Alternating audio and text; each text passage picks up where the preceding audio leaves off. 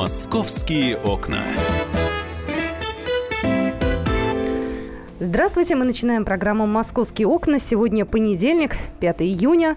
А, ну, надеюсь на то, что эта неделя все-таки у нас будет похожа на лето. Что все-таки у нас потеплеет, что у нас, э, я не знаю, будет какое-то ощущение лета. Сегодня так постепенно тут ну, градус за градусом уже теплее, столица плюс 13. Но о погоде мы поговорим обязательно чуть позже. Давайте я начну с того, что сегодня, 5 июня, отмечается День эколога.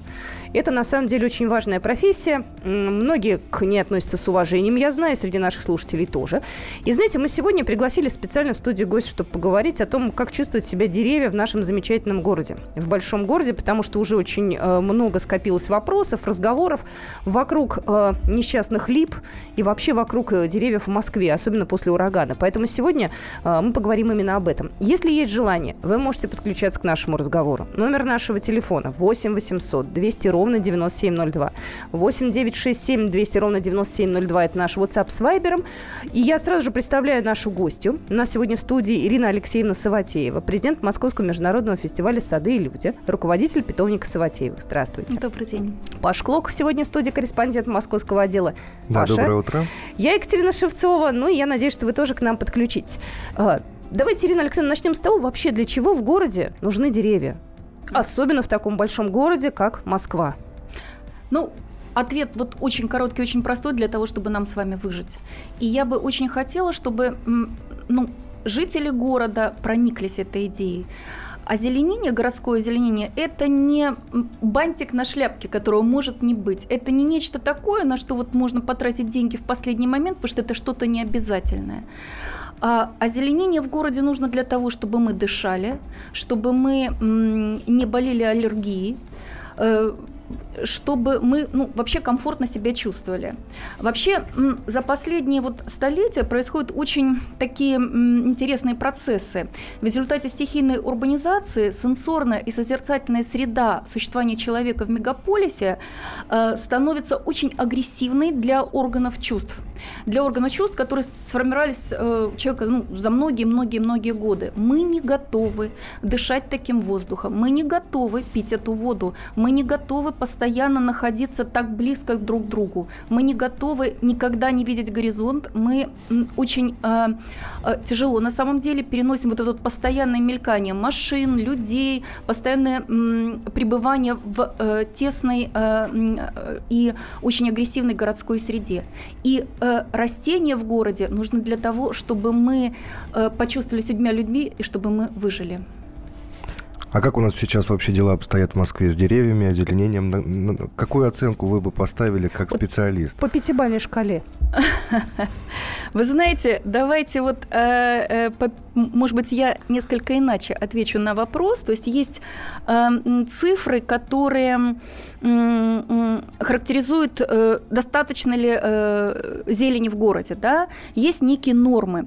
Вот э, есть э, нормы м, Всемирной организации здравоохранения, и э, эти нормы следующие. Значит, э, для м, мегаполисов, для крупных городов необходимо, чтобы люди имели по 50 квадратных метров зеленых насаждений в черте города и по 300 квадратных метров зеленых насаждений э, в лесах, прилегающих к городу. Что мы имеем на сегодня, допустим, в Москве? Э, Цифры по количеству лесов, э, вот я их не видела, не знаю, и не знаю, считают ли их, вот ну, не наткнулась на них. По количеству зеленых насаждений в городе 16 э, квадратных метров зеленых насаждений в Москве приходится на человека. Ну, для м, Сравнение в таких городах, как Берлин и Прага 8,6 квадратных метра, в Лондоне 7,5 квадратных метров, в Париже 7 квадрат, 6 квадратных метров, а вот, например, в Хельсинки 122 квадратных метра, а в Вене 124,7 квадратных метра. Вот. Но когда мы говорим вот просто о этих 16 квадратных метров, это цифра такая лукавая, это немножко не все. Ведь эти 16 квадратных метров в Москве, да, это как средняя температура температура по больнице. Да? Есть у нас, например, жители, не знаю, запада Москвы, которые живут в комфортных условиях. Есть жители центра, где ни одного дерева нет. А если их собрать и поделить, то получится 16 квадратных Также среднюю метров. зарплату у нас считают. Да, да, да. Примерно так, да. А если переходить на цифры, смотрите, в Новокосино и в Марьино от 3,1 до 3,8 квадратных метра на человека. То есть 3-4 квадратных метра на человека. Это Новокосино и Марьино. Вот. А вот, э, например, э, э, в Молжениновском э, районе, это се- север, да, столицы, э, 827 квадратных метров, да, то есть очень неравномерно распределены вот эти метры. И второй момент очень важный, извиняюсь, это качество зеленых насаждений. Если мы будем а, сравнивать качество зеленых насаждений, те самые 7 7,5 квадратных метров в Лондоне и в Москве, это будут все-таки две большие разницы. Потому что в Москве огромное количество зеленых насаждений находится в достаточно плачевном состоянии. Э, в аварийном состоянии, ну, их пора просто вырубать. Что показал э, ураган, который был Да. на прошлой неделе? Да. Кстати, многие говорили о том, что деревья, которые падали возле дороги, у них, значит, э, были неполадки с корневой системой из-за реагентов городских. Но при этом многие деревья падали и в диких парках, где э, реагенты не могли быть. Вот от чего это зависит? Вот поднялся сильный ветер, падает дерево. Они ослаблены или уже их нужно было вырубать ранее, чтобы они не упали? Мгм. Или это просто такой был сильный ветер, что он здоровые деревья валил все подряд и все? Просто Ну- сейчас валят все на стихию. Мгм. Проще так. Ам, Ответ неоднозначный. Ну, дикие де- э, деревья падали не только в диких парках, они еще и в диких лесах падали. Да? В лесах сейчас тоже сплошной бурелом. То есть, действительно, ураган был очень сильный и потери огромные. А, Но вторая сторона а, значит, э, ответа на вопрос. Да, действительно, падали ослабленные деревья. И таких деревьев, к большому сожалению, в городе очень много. Да, действительно сказываются и реагенты, ну и всевозможные загрязнения, засоления, загрязнение воздуха. Деревья в мегаполисе в большинстве своем очень ослаблены, очень ослаблены. И, к сожалению, уход такой, какой должен быть, за деревьями не осуществляется. Почему вот, допустим, ну, ломаются ветки у деревьев? Очень часто ломаются нижние ветки, потому что неформированная крона, необрезаемая крона формируется сама по себе так, что э, нижним веткам не хватает солнца, и они просто отмирают и падают нам на головы. Они отмирают, падают нам на голову, в месте отлома образуется дупло. В это дупло вселяются инфекции, вредители болезни, и эти инфекции, вредители болезни распространяются в стволе. Дальше э, дерево, э, э, уже ствол дерева заражается, ослабевает, и через несколько лет дерево падает целиком нам на головы.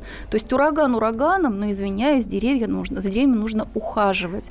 По всяким нормам, да, вот, ну, там, европейским нормам, деревья в городе кардинально на омоложение нужно обрезать каждые пять лет, а санитарную обрезку нужно делать ежегодно и формировать правильно. У нас регулярно грешат на коммунальщиков. Коммунальщики должны были проверить деревья. Я себе представила сотрудника ЖЭКа, да, у которого образование явно не профильное, Мгм. который пойдет проверять деревья в районе. Мягко скажем, Тракторист, например. он в этом не очень понимает, во-первых, да, вот, а во-вторых, его ли это вообще зона ответственности? И если мы говорим про двор, это одна история. Если мы говорим про парки, а у нас много парков красивых э, в городе, да, и Кусково, и Воробьево горы, да, и есть у нас Тропаревский парк. Вот за этими парками и за деревьями там кто должен следить? А есть еще деревья, растущие вдоль дорог. Да. И вот это все разные, а, ну, скажем, собственники, да, за деревья, растущие вдоль дорог, отлича- отвечают дорожники, за деревья, растущие в парке, у нас тут постоянно всякие перетрубации идут, но, насколько я помню, по за деревья, растущие в парке, сейчас у нас отвечает а, э, департамент культуры, вот, а за деревья, растущие, а, раньше был Мосгорпарк, теперь это перешло в, в департамент культуры, а за деревья, растущие во дворах, за уход э, э, за ними отвечает ну, вот, э, департамент жилищно-коммунального хозяйства. При, при этом за посадки часто отвечает департамент природопользования. Скажем, программа «Миллион деревьев», там программа по дворам, она идет по департаменту природопользования. Вот. Но мне кажется, в общем, может быть, не суть важно, кто за что отвечает. Главное, чтобы отвечающие вообще были профессионалы. А вот буквально через две минуты мы узнаем, есть ли у нас профессионалы, почему у нас в городе гибнет так много деревьев. У нас вопросов огромное количество. Если есть желание, подключайтесь к нашему разговору 8 800 200 ровно 9702. Московские окна.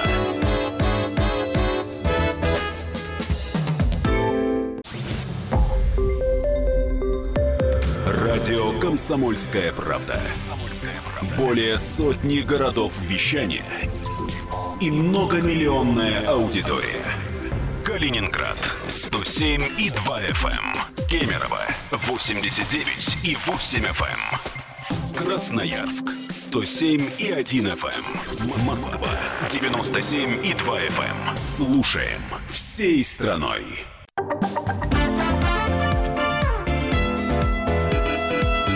Московские окна. Здравствуйте, мы продолжаем нашу программу. Я Екатерина Шевцова. Сегодня на студии гость э, Ирина Алексеевна Саватеева, президент Московского международного фестиваля «Сады и люди» и руководитель питомника Саватеевых. У нас сегодня в студии Павел Клоков, корреспондент московского отдела, и мы говорим о том, как э, озеленять наш прекрасный город. У нас совпала сегодня встреча. 5 июня отмечается День эколога, и много у нас, кстати, людей сейчас э, действительно переживают из за деревьев, из за цветы, из за кустарники. Люди неравнодушные. Я имею в виду не люди, которые являются там сотрудниками департамента природопользования или э, просто э, какими-то вот, э, так скажем, чиновниками, а просто обычные люди, которые живут в Москве, и к этому интерес сейчас, ну, мне кажется, достаточно большой со стороны населения. Вот мы как раз в предыдущем э, кусочке эфира говорили о том, что неважно ухаживать за деревьями у нас в городе, уже будем говорить прямо, неправильно выполняют обрезку и так далее. А, так получается, у нас нет специалистов, их мало. Почему вообще так происходит? Или они просто вообще, руководители наши, не знают, как это должно быть в принципе? Специалистов практически нету, к сожалению. Приходится это констатировать. А, мы часто проводимся в питомнике семинары, на которые приходят а, люди, вот спецсеминары по обрезке, да, и периодически мы участвуем во всевозможных акциях посадки растений в городе, и мы видим, что вот коммунальщики, которые приходят а, сажать растения, они не знают ничего об этом. К сожалению, специалистов не готовят практически. У нас есть Листех, у нас есть Тимирязевская академия, ну, есть еще несколько вузов, ну, по стране есть вузы, где готовят худо-бедно агрономов. Да, агрономов готовят, слава богу, они есть. А, можно долго говорить о том, каково качество образования, какие им там знания дают, но тем не менее они есть. Но у нас абсолютно не готовят садовников, и нету престижа, эта профессия не престижна абсолютно. У нас э, не готовят вот, ну, специалистов среднего звена, бригадиров, скажем, для технологов, э, для питомников, и у нас не готовят технологов. То есть у нас совершенно отсутствует прослойка специалистов, которые в силу своего образования, в меру своих, вот, в силу своих обязанностей разбираются э, в том, как правильно резать растения, да, как правильно за ними ухаживать. Ну, я имею в виду, их нету в большом количестве, в том количестве, в котором они реально нужны в городе. Ну вот, допустим... А куда они деваются? Мы, мы вернемся еще к проблеме отсутствия людей, бизнес, которые... наверное, идут. Зарабатывают большие деньги. Э, то есть для того, чтобы растения, так скажем, посадить, за ним ухаживать, его надо еще в город привезти. Да, вот давайте мы сейчас вернемся на несколько шагов назад, да. Вообще, у нас как выращивают растения? Я смотрю, у нас есть крупномеры, так правильно же называется, да? да? Угу. Это когда растения там пятилетние, да, высаживают сейчас? Ой, очень... пяти, пятилетние это совсем не крупномер. Это, это уже не крупномер? Вот то, что вы видите крупномеры сейчас 15-20 лет, извините. Да? Да. Ничего себе. Не, ну можно назвать крупномером дерево, которое там 6-7 лет, которое толщиной с два пальца, и у которого три ветки, и это порой называют крупномерами. Но дерево, обхват ствола на высоте 1 метр, ну, европейские стандарты, угу. обхвата 25, 30, 30 там 50 сантиметров, это, извините, 15-20 лет выращивания. Откуда они к нам в Москву приезжают? А вопрос, конечно, интересный. Огромное количество растений приезжает из-за границы. Э, вот у нас есть такая ассоциация производителей посадочного материала, куда входят все питомники. И лет, наверное, 5-6 назад мы попытались посчитать, а сколько же на нашем рынке вообще импортного посадочного материала. И вот лет 5-6 назад эта цифра превышала 90%. Когда я говорю о посадочном материале, я имею в виду не только там деревья, кустарники, я имею в виду луковицы, комнатные растения, семена, вообще все-все-все. Так вот, более 90%. Сейчас эм, питомники российские поднимаются. Сейчас по различным оценкам э, отечественного посадочного материала на рынке э, 30-40%. Так вот, откуда приходят вот а, большие деревья, допустим, которые мы сейчас видим в Москве? Огромное количество все-таки из европейских питомников. Э, часть растений выращивается и в отечественных питомниках. Ну, в частности, в нашем питомнике. Вот наш питомник специализируется на выращивании, на выращивании деревьев. У нас там в Тульском питомнике 100 гектаров одних деревьев, в Белгородском 50 гектаров одних деревьев. А, но это мизер на самом деле, это мизер по сравнению с тем, что надо. Какие-то растения, вот те, которые мы видим порой на наших улицах, знаете, кривые, косые, чахлые, дохлые, копают и из леса, копают из так называемых ну, питомников, которые давным-давно забро- заброшены, где вот, знаете, сеянец посадили и затем 5-6 лет с ним ничего не делали, вот тесно-тесно, а потом их все выкопали кучей, привезли, не формировали, ничего с ним не делали. Вот, вот еще из таких питомников. А вот на минуточку, как это кривое косое дерево может попасть в Москву, если у нас есть тендер, если нас выигрывает определенная компания, да, ведь она же должна все-таки быть лучшей? Теоретически. А вот она, она не должна быть лучшей, она должна дать самую ни- нижнюю цену. Вот все, что она должна, она должна дать самую нижнюю цену. И в тендере практически всегда побеждает тот, кто дает самую низкую цену. И это ужасно. На самом деле, я считаю, что та система, не только я, все зеленое сообщество профессиональное, считает, что та система тендеров в том виде, в котором она существует сейчас, она порочна. И мы никогда не будем иметь качественных растений в городе, если мы будем жить в этой системе тендеров. То есть что такое тендер? Цена снижается, снижается, снижается, снижается. Вот, э, в итоге приходит победитель и э, требует в питомнике за э, деревья, за которыми мы там ухаживали 5-6 лет, цену ее себестоимости. Говорит, а не, у вас дорого. Мы пошли вот где-то, вот где оно кривое и косое, где за ним не ухаживали, он его берет и привозит в город. Да? Вот, э, вот это вот система тендеров. Вот как раз э, немножко касаясь темы тендеров, э, самых низких цен, хотел спросить про липы на Тверской.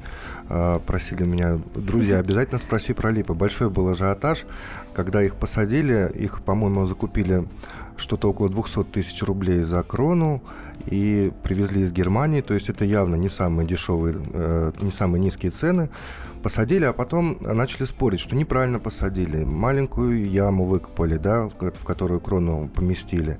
Потом начали спорить, почему они не цветут, хотя вроде они цветут там летом, а спорили в начале мая. В общем, вот вокруг лип. Вот э, дайте свой комментарий по поводу лип на Тверской, пожалуйста. Ну, липы на Тверской приехали из Германии. 200 э, тысяч рублей – это стоимость э, не только дерева, это стоимость дерева, посадки, ухода и гарантии. Это совсем другая вещь, да. Вот, э, там цена гарантии может быть очень высокая. Я бы не сказала, что эта цена очень высокая, вот если смотреть в купе, если иметь в виду гарантию и все остальное. Но вопрос, как сажали, значит, как ухаживают. Вы знаете, ну вот этим занимались мои коллеги, да, и э, в принципе, ну, я считаю очень неправильно вот, там коллег поливать. Больше того, я э, не смотрела, как их сажали. То есть я не считала там эти кубические метры, сколько насыпали, но я скажу следующее. Для того, чтобы большое дерево на протяжении там 10, 20, 25 лет хорошо жило в городе, прекрасно себя чувствовало, под него нужно закопать от 10 до 12 кубов хорошего грунта. А это сделано по факту 12. сейчас на Тверской? Не стояла, не мерила, но я думаю, все, кто видел, видели, какие копались ямы. Было ли там 10-12 кубов или не было. Я не исключаю, что там в этих местах 10-12 кубов и невозможно Физически. было закопать. Ведь а, город – это очень сложная система коммуникаций. И еще правда заключается в том, что коммуникации вот у нас сейчас в стране – это терра инкогнита. Если э, там в Европе все это расчерчено, прописано, и все понимают, где что, как залегает, то у нас после всех этих наших лихих лет, после всех этих наших перестроек, после всех этих наших разрух, на самом деле э, очень часто никто не знает, соответствует ли та геоподоснова, которую люди берут, прежде чем сажают растения, ну, действительности. То есть, наоборот, все знают, что чаще всего оно не соответствует. Я вам приведу пример не городской, своего собственного питомника. Мы купили 100 гектар в Тульской области без обременений. Ну, то есть, типа, пользуйтесь, ребята, там под землей ничего нету. Угу. Как только мы там копнули экскаватором, прилетел вертолет. И выяснилось, что на нашем участке проходит, значит, газ э, высокого давления, нефть и секретная связь. Как хорошо-то. Вот да, да вот очень хорошо. Это полезно. Очень хорошо. Примерно 6-7 гектар выведены из оборота. На них Ужас. можно сажать только значит, однолетние культуры, то есть ни деревья, ни кустарники нельзя. Угу. На них нельзя ставить ограду, и каждый раз, когда мы пытаемся там поставить столб, чтобы повесить ветку рабицу, к нам прилетает вертолет. Вот, вот примерно то же по той же схеме происходит в городе. Поэтому, возвращаясь к клипам, когда а, мы говорим, а закопали ли туда 10-12 кубов? Я не знаю, можно ли было туда закопать 10-12 кубов. Это вот первое, да, про липы. А второе, вот то, что я вижу, то, что я знаю, то, что я понимаю, да, ну, на мой взгляд, их нужно было более э, сильно обрезать для того, чтобы они прижились. Вот мы когда пересаживаем деревья, ну, особенно вот в такой, в такой ситуации, когда понятно, что агрессивная очень среда, вот сейчас по весне, не осенью, когда сажали, а по весне, нужно было липы обрезать. А, то даже, есть, да, даже, извините, при вот эти вот маленькие, которые только посадили? Да, конечно. Mm-hmm. Понимаете, что происходит, когда мы пересаживаем дерево? Если мы его пересаживаем с оголенной корневой системой, либо с комом земли. Дерево может пересаживаться с оголенной корневой системой, с комом земли и из контейнера. Вот из контейнера э, корневая система практически не повреждается, а с комом земли она повреждается. И крону нужно резать для того, чтобы сбалансировать питание. Мы обязательно поговорим о том, как правильно обрезать деревья и какие ошибки у нас в Москве делают ежедневно, к сожалению. Буквально через две минуты после новостей. «Московские окна».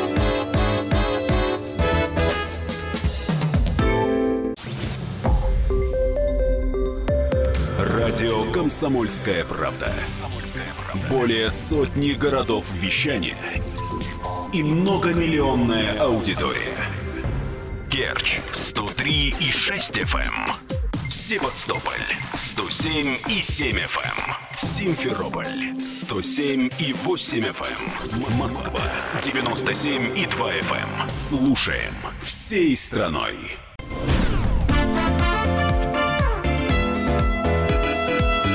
Московские окна. Продолжаем наш эфир. Э, сегодня, напоминаю, 5 июня, День эколога, и мы сегодня говорим об озеленении в Москве, в частности, о деревьях. У нас сегодня в студии Ирина Алексеевна Саватеева, президент Московского международного фестиваля «Сады и люди», о котором мы, кстати, обязательно поговорим чуть позже, и руководитель питомника Саватеев, человек, который собственными руками выращивает деревья и понимает в этом значительно больше, чем некоторые наши даже чиновники-озеленители. Я, Ирина Алексеевна, с вашего позволения, еще к клипам на секундочку вернусь. Опять же, в социальных сетях гуляли э, страшилки, да, люди между собой там делились фотографиями, что липы, которые там сейчас э, живут и здравствуют, были посажены, вот у них э, корни были в неких мешочках. И говорили все, это неправильно, это все за как они могут. Мне вот интересно, это э, действительно технология такая, либо здесь кто-то, извините, накосячил? Нет, это очень правильно, это просто замечательно. Как выкапывается э, значит, дерево из питомника? Ну, во-первых, в питомнике дерево несколько раз пересаживается для того, чтобы у него была компактная компактная корневая система. Если мы будем дерево там лет 10 на одном месте выращивать, то у него э, корни расползутся так, что никакого кома не хватит собрать. Итак, в питомнике собирают весь ком в таком маленьком объеме. Этот ком выкапывают специально выкопочной машиной. Затем его оборачивают мешковиной, тем самым мешочком, который видели ваши знакомые. Да.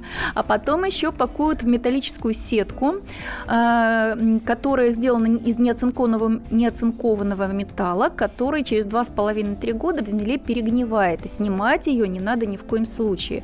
Поэтому в данном случае все было правильно. И мешочек, и сеточка, то, что надо. Это технология. Все, это, разобрались. Это же, это же Германия, у них же там все красиво. Ну, у нас точно так же. Я и не во удивлюсь, многих что... российских питомниках точно так же. Не удивлюсь, что каждую веточку тоже оборачивают тканью. Кстати, в центре я видел деревья, кроны деревьев, э, обернуты Штамбы. такой сеткой, Штамбы. сеткой такой мешковиной, ну вот как вот такой да. крупный. Это вот то самое формирование или что это? Это от ожогов. Ой, бедняжки. Это от ожогов. Да, на самом деле, когда деревья растут в питомнике, они же растут очень близко друг к другу, и у них штамбы все время притенены. И когда мы их выкапываем из питомника и сажаем на улице, штамбы оказываются очень некомфортной ситуации, потому что они получают столько солнца, к которому они не привыкли, им нужно адаптироваться. Вот первые два года ну, штамбы лучше притенять. Вообще деревья, которые растут э, в таких вот тепличных фактически условиях, да, они, наверное, отличаются от тех, которые в обычных московских парках? Мы сейчас к паркам плавно переходим. Да, кстати, у нас много в Москве все-таки еще осталось. Парки у нас, у нас действительно много парков в Москве, хотя, может быть, это не так много с точки зрения экологии. И они делятся на обустроенные и дикие. Ну, самый классический парк – это парк Горького. Понятно, что это много лет обустроенный парк, заасфальтированный, с каруселями и так далее. А есть, например, Тимирязевский парк, где нет ни тротуарной плитки, ни фонарей, а, ни какого-то, ни каких-то следов обустройства. И есть э, сторонники того, что его нужно обустроить, потому что мы идем по лесу, негде даже сесть, вот многие говорят. Или когда, например, сыро, хочется идти по тротуарной плитке, чтобы ноги были чистые. А экологи говорят, нет, не надо туда ходить, не надо вмешиваться, не надо никакой тротуарной плитки, потому что пропадут э, полезные свойства леса, леса, потому что это лес, по сути, а не парк. Вот э, хочется ваше мнение узнать, действительно ли не стоит э, заниматься обустройством таких диких парков? Вы знаете, я, конечно, на стороне экологов, и, и что лес, что парк, э, это ведь это живая, единая экосистема, это живой организм, который состоит из деревьев, кустарников, многолетних растений, злаков, почвы, живущих в почве э, бактерий, э, жучков, паучков, червячков, насекомых, птиц. И это все единый организм. Как только мы начинаем интенсивно вытаптывать, а еще пуще всего прокладывать асфальтовые дорожки, да, мы уплотняем почвы. Во-первых, да, э, рано или поздно это приводит к тому, что начинают задыхаться деревья, корни, корни которых вот проходят под этими дорожками. Деревья начинают выпадать. Дальше, если мы там ходим постоянно, мы нарушаем э, привычное место обитания птиц. А, вот э, там птицы в какой-то период должны там вывести птенцов в июне. Так вот желательно до этого времени даже не косить траву, не ходить, не шастать там, потому что иначе птенцов они не выведут. Не выведут. Угу. Вот. То есть мы разрушаем сложившуюся экосистему. И нам нужно ответить на вопрос, вот нам, нам что важнее, поставить скамейки и фонарики, или нам важнее все-таки сохранить э, деревья, чтобы мы могли дышать, чтобы дети могли э, смотреть не на мелькающие машины, машины и кирпичные стены домов или бетонные, да, а на зеленые растения. И если нам важно это, мы должны сохранять сложившиеся экосистемы и забыть про все эти дорожки и прочее. Скамеечку можно поставить, чтобы присесть и посидеть, но не более того. По сути, это живой лес в городской среде. Вот идешь по городу, да. дышишь, да, да. Вот это загазованностью, и раз в лес попал. Да, там еще белочки попадаются в Москве, слава богу. Ой. И белочки, и различные другие животные, и птички. Я сейчас э, вернусь все-таки обратно э, в лес Э, и попробую из леса выйти, может быть, на какие-то широкие магистрали, у нас сейчас э, достаточно активно стригут газоны. Вот у нас э, первая травка уже отросла, и вот в эти выходные лично я заметила вот этих суровых мужчин, которые, значит, эти газоны скашивали. Некоторые начинают по этому поводу возмущаться. Я вот пытаюсь понять, на чьей стороне правда. Нужно ли косить газоны в Москве или нет? С одной стороны, красиво. Запах чудесный идет, когда Да, происходит. да, но с другой стороны, я понимаю, что в этих газонах там тоже вот существует тот самый мир, невидимый, может быть, нам, да, которому необходимо где-то существовать. Вот правильно или нет то, что нас газоны сейчас стригут? Ну, в стриженных газонах очень тяжело с миром. Мало что там существует на самом деле. А вот. Что, что, собственно, происходит сплошь и рядом сейчас в городах? Мы скашиваем траву, мы ее вывозим, выбрасываем. А дальше для того, чтобы там росла новая трава, мы завозим туда химические удобрения. Эти химические удобрения где-то производятся, мы дышим воздухом, который, значит, эти заводы, производящие химические удобрения, а, загрязняют и так далее и тому подобное. Так скашивать или не скашивать? Ну, ответ, по-моему, как везде, неоднозначен. Безусловно, если это партерные газоны, если это какие-то красивые такие вот, ну, места, да, косим газон. Но если это, скажем, дворовая территория, если там растут деревья, кустарники, зачем там косить газон? Зачем там собирать опад? Ну, оставьте опад под, э, под деревьями, скосите газон два раза в году, ну, вот, ну, скажем, в середине июля, после того, как травы уже э, отсеялись, да, Травы дают семена. Семена падают в землю, вырастают новые травы. Вот дайте этим семенам упасть, скосите один раз и потом скосите под зиму, допустим, второй половине сентября. Хватит. Ну, да, вот так вот тщательно косите какие-то небольшие территории, небольшое количество газонов, но не везде и всегда. Вот кто приезжал в Лондон, вспомните, подъезжаете к Лондону, вы э, видите эти едете и видите вот эти территории вдоль дорог, там ничего не косится. Там сидят кустарники в огромных массивах, там деревья, какие-то сплошные заросли, и никто не занимается вот этим вот безумием вечной козьбы. А правда, что из-за такой вот э, активной деятельности у нас исчезают редкие виды бабочек, э, цветы некоторые, там растения. Я Конечно. просто читала, что бабочки-лимонницы, павлиний глаз, какой-то редкий вид колокольчика у нас исчезают просто из некоторых районов вот такие. Абсолютно правильно. Смотрите, что, что, что происходит, когда мы все время выкашиваем газон? Мы не формируем гумус. То есть, когда трава остается, да, э, формируется, когда листовой опад остается, формируется слой гумуса. В этом гумусе заводятся бактерии, которые разлагают эти листья. Дальше заводятся червячки. Дальше этими червячками питаются птички, там бабочки и прочее, прочее, прочее. Это единая экосистема. Когда мы влезаем в эту коси- экосистему с газонокосилкой, мы ее фактически уничтожаем. Сегодня мы уничтожили там червячков, которые, может, там были, потом улетели бабочки, да, Птички. потом птички, а потом мы начинаем думать, а чем мы дышим, а почему мы сплошь и рядом болеем аллергией, а почему к нам сейчас в школу приходят дети, которые ну, больны практически поголовно за небольшим исключением. Слабые. Да, э, э, с э, утерянным иммунитетом. А вот, а все началось вот с этого. Все началось с того, что разрушена почва, разрушена экосистема, э, в которой мы живем. А мы тоже, извиняюсь, э, животные. Мы, мы, мы тоже, нам тоже это нужно. Мы не сверх какие-то человеки, мы не роботы. Нам нужно дышать, нам нужно видеть э, зеленое, нам нужно видеть горизонт, нам нужен чистый хороший воздух, чистая вода, нам нужно общение с этими бабочками, с этими насекомыми. Я слышала, что из-за такой вот у нас неуемной политики, да, э, исчезли чуть ли не пчелы, и что их привозят специально сюда, чтобы они Да. опыляли растения, потому что они Да. физически исчезли из-за Да. того, что газоны пос- им негде жить. Ну, это Ну, правда, да? газоны, э, ну и выбросы, все, что, все, что мы, все, чем мы дышим, то, что производят машины, да, вот все вместе взятое, да, Но это проблема больших городов, получается, да, больше? Потому что в маленьких городах, наверное, не так все страшно. Ну, не так все страшно, они ближе к природе. Чем ближе к природе, тем менее страшно. Но тенденции-то тоже такие невеселые. Вот, поэтому нужно думать о том, что нужно возвращаться к природе. Э, Вы знаете, у нас огромное количество еще вопросов э, не прозвучало, поэтому мы решили, э, Ирина Алексеевна, еще на одну часть задержать. С 12 часов мы продолжим наш разговор, потому что на самом деле интересно, как нужно обрезать деревья правильно, чтобы они не погибали во время урагана, чтобы они долго существовали, кто этим должен заниматься, насколько у нас в Москве с этим беспорядок. Мы обязательно вернемся еще к деревьям, поговорим. Да-да-да. Я- знаете, я бы хотела ставить вот одну небольшую ремарку, мне кажется, очень важно, возвращаясь к деревьям и к урагану. Я хочу сказать, что нынешний год был действительно экстремальным. И перепад температур, и то, как деревья ушли в зиму, и ураган, он действительно был экстремальным, и на это нужно делать поправки. Абсолютно, бесспорно. Мы продолжим наш разговор буквально через 15 минут э, после небольшого перерыва. Московские окна.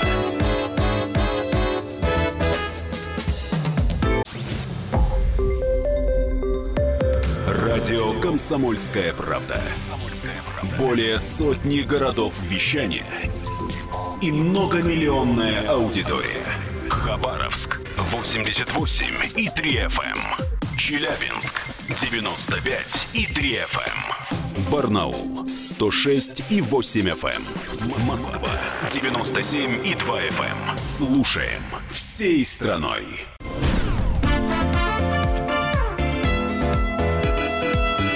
Московские окна. Здравствуйте, мы продолжаем «Московские окна». Меня зовут Екатерина Шевцова. Начинается новая рабочая неделя, и мы сегодня отмечаем День эколога. 5 июня отмечается замечательный праздник. У нас э, в студии по-прежнему гость. У нас Павел Кок в студии, корреспондент московского отдела, и Ирина Алексеевна Саватеева, президент Московского международного фестиваля «Сады и люди» и руководитель питомника Саватеевых. А, Ирина Алексеевна, а два слова можно про фестиваль э, «Сады и люди»? Э, Мы, в общем-то, накануне фестиваля, думаю, обязательно встретимся, поговорим, но это вообще что за мероприятие? мероприятие, Напомним нашим слушателям, когда оно проходит, да, угу. и какая у него цель. Угу. С удовольствием. Фестиваль проходит э, с 11 по 28 августа на ВДНХ. Э, вообще, вот этот э, проект наш, мне кажется, он уникальный. Э, почему? Потому что этот фестиваль мы делаем не на государственные деньги, не на бюджетные деньги. Мы скинулись буквально несколько питомников и ландшафтники и делаем вот этот проект. Делаем его для того, чтобы м, показать, во-первых, что в России есть отечественные товаропроизводители питомниководы. В России есть прекрасные э, ландшафтные дизайнеры, которые готовы и могут делать чудесные проекты. Э, мы м, показываем, собственно, какими должны быть стандарты озеленения, что это не крашеные шины, что это не пестрота однолетников. Еще лебеди из этих тоже Лебеди, шин. да, да, да. Плюшевые да. игрушки. А что это нечто другое. И мы вообще хотим показать, что в России существует ландшафтная отрасль. Мне иногда кажется, что наш наши чиновники государственные просто вот не знают и не догадываются об этом. Если озеленять деревья из Европы, если приглашать э, для создания каких-то проектов в интересных местах ландшафтников из Европы, у нас есть профессиональное сообщество. И мы э, делаем этот проект вот именно для этого. И я хочу сказать, он еще чем уникален. Э, в этот проект вкладывается огромное количество людей из зеленой отрасли, кто небольшим количеством денег, кто каким-то своим бесплатным участием. Там кто камень приводит, кто песок, кто какие-то конструкции. Э, у нас спонсоров там десятки. Это потрясающе, потому что мы начинаем чувствовать, что мы отрасль, что у нас есть единая цель и что мы вместе. Вот мне кажется, это очень важно. Знаете, если уж мы за это как раз вот поговорили про отрасль, да, и действительно, ведь есть же какие-то определенные технологии выращивания, да, растений. У вас э, накоплен опыт. Э, вы можете им поделиться сейчас в эфире? И мне, знаете, удивительно даже, почему некоторые чиновники, э, может быть, даже и не в курсе, да, потому что как у нас принимается решение по поводу посадки того или иного дерева в Москве иногда удивляет, насколько я понимаю, даже вас. Ну, я думаю, что люди, которые отвечают там профессионально за это чиновники, они на самом деле в курсе, а вот не в курсе могут быть люди, которые выигрывают тендеры. Вот эти порой действительно не в курсе. Кто выигрывает тендеры, каким образом, это всегда, значит, интересный вопрос. Вот. А вот несколько слов о том, как, допустим, выращивается дерево. Это же не просто посеяли семечко, прошло 15-20 лет, выкопали и продали в три дорога. А, дерево, выращенное в питомнике, а, на протяжении своей жизни пересаживается 4-5 раз. То есть каждые 2-3-4 года дерево пересаживается для того, чтобы сформировать компактную корневую систему, чтобы в итоге при посадке на постоянное место прорастания оно прижилось, чтобы все корни были вот в этом маленьком коме.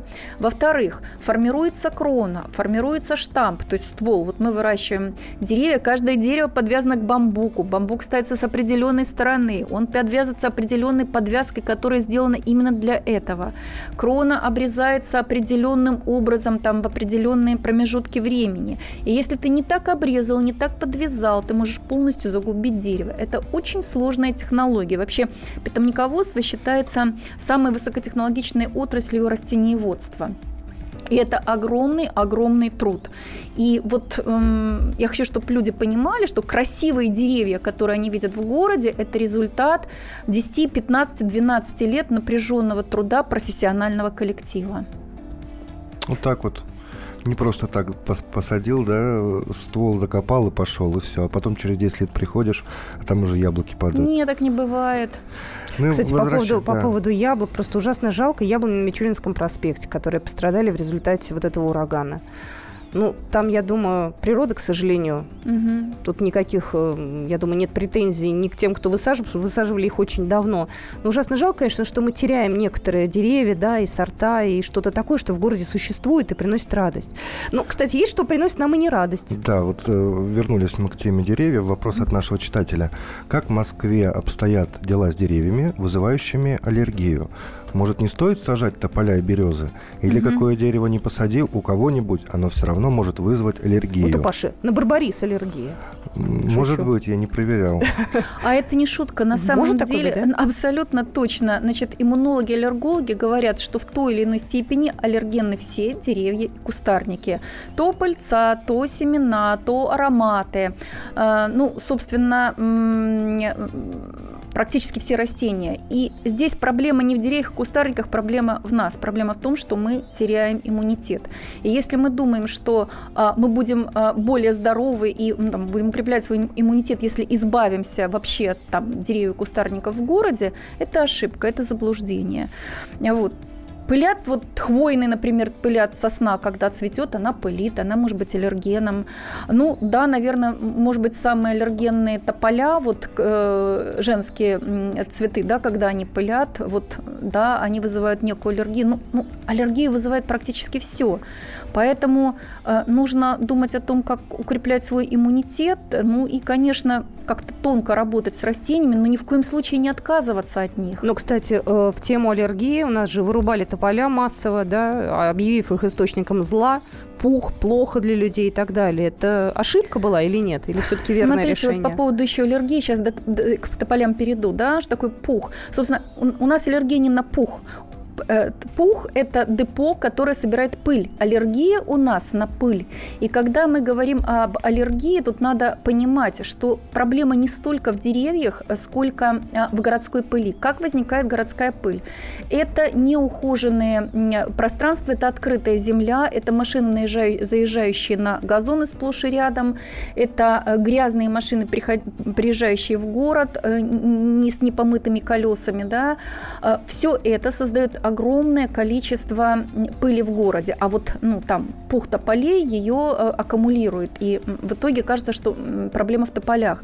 Что касается тополей, я э, с огромным уважением, если можно так сказать, отношусь к тополям. Хочу привести такие цифры. Значит, у тополей один из самых интенсивных процессов газообмена, ну вот если сравнить с другими деревьями.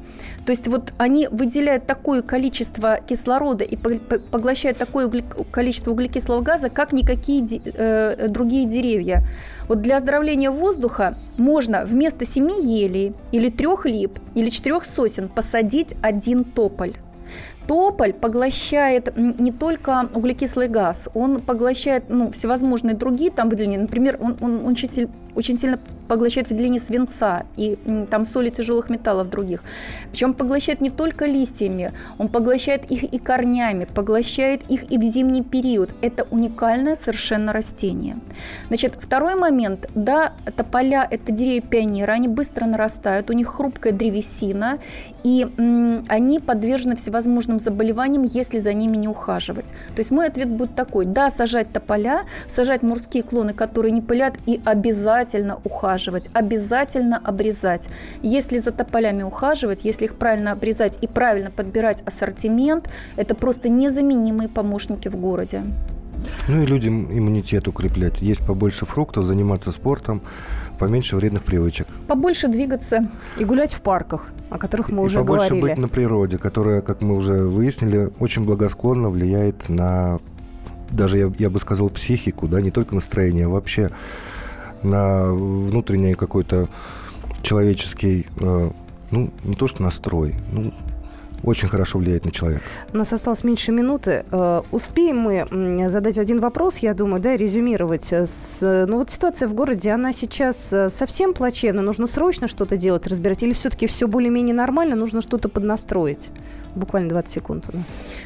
Ой, ну вы знаете, Москва, прямо скажем, не в самой, плох, не в самой плохой ситуации находится. Безусловно, много делается, и жители стали активнее, и действительно много всего сажается, много растений сажается. Ну, ну, конечно, надо многое менять. А я думаю, что мы еще раз обязательно встретимся. Мы огромное количество тем еще сегодня успели затронуть. И про цветы поговорим, и про жителей, которые помогают экологам. Так что будет еще вторая серия. Всем большое спасибо. Спасибо.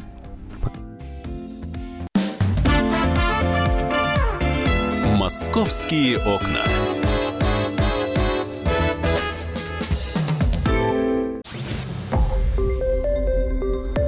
Радио «Комсомольская правда». Более сотни городов вещания и многомиллионная аудитория. Челябинск 95 и 3 FM. Керчь 103 и 6 FM. Красноярск 107 и 1 FM. Москва 97 и 2 FM. Эм. Слушаем всей страной.